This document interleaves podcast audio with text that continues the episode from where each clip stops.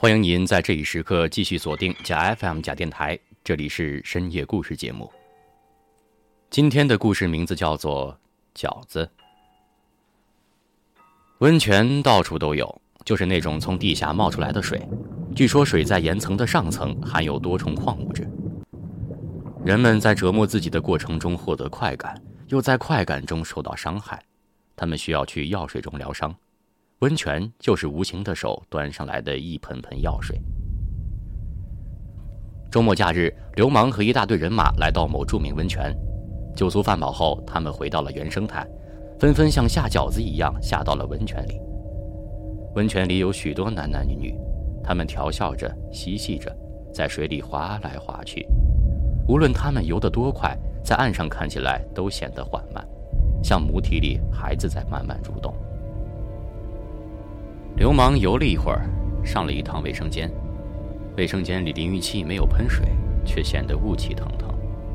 两个穿着白衣服、手上缠着黑纱的人说：“今天晚上大家要吃什么？这儿能吃什么呀？还是饺子呗。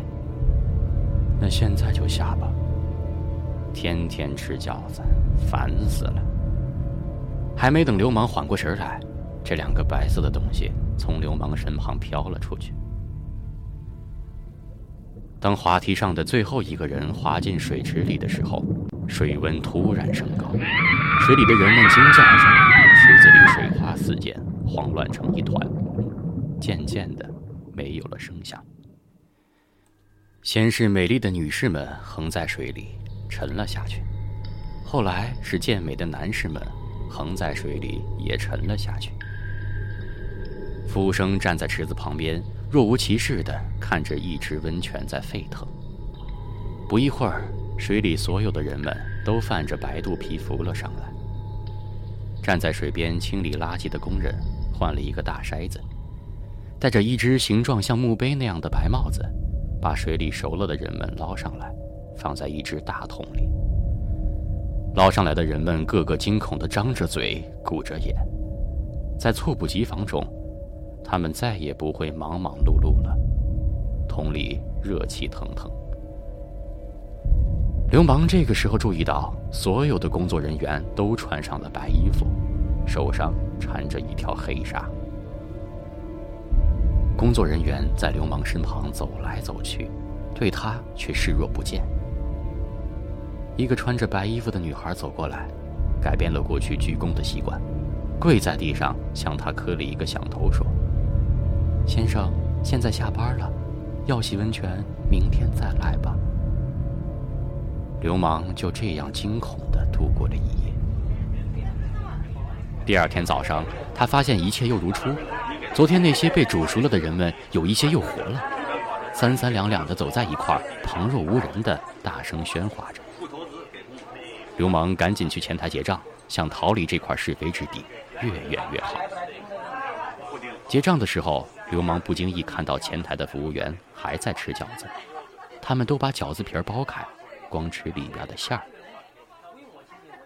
服务员把账结好，然后给流氓递了一张贵宾卡，说：“下次介绍客人过来，我们……”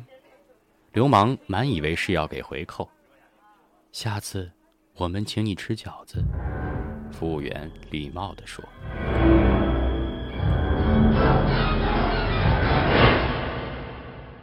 今天的故事就是这样，这个故事你还喜欢吗？下次在吃饺子的时候，会不会想起这个故事？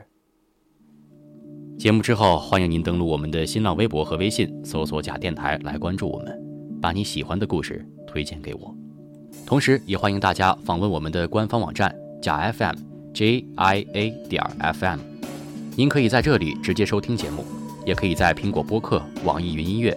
喜马拉雅、荔枝 FM 等各大平台上搜索“假电台”订阅，来收听我们的海量节目。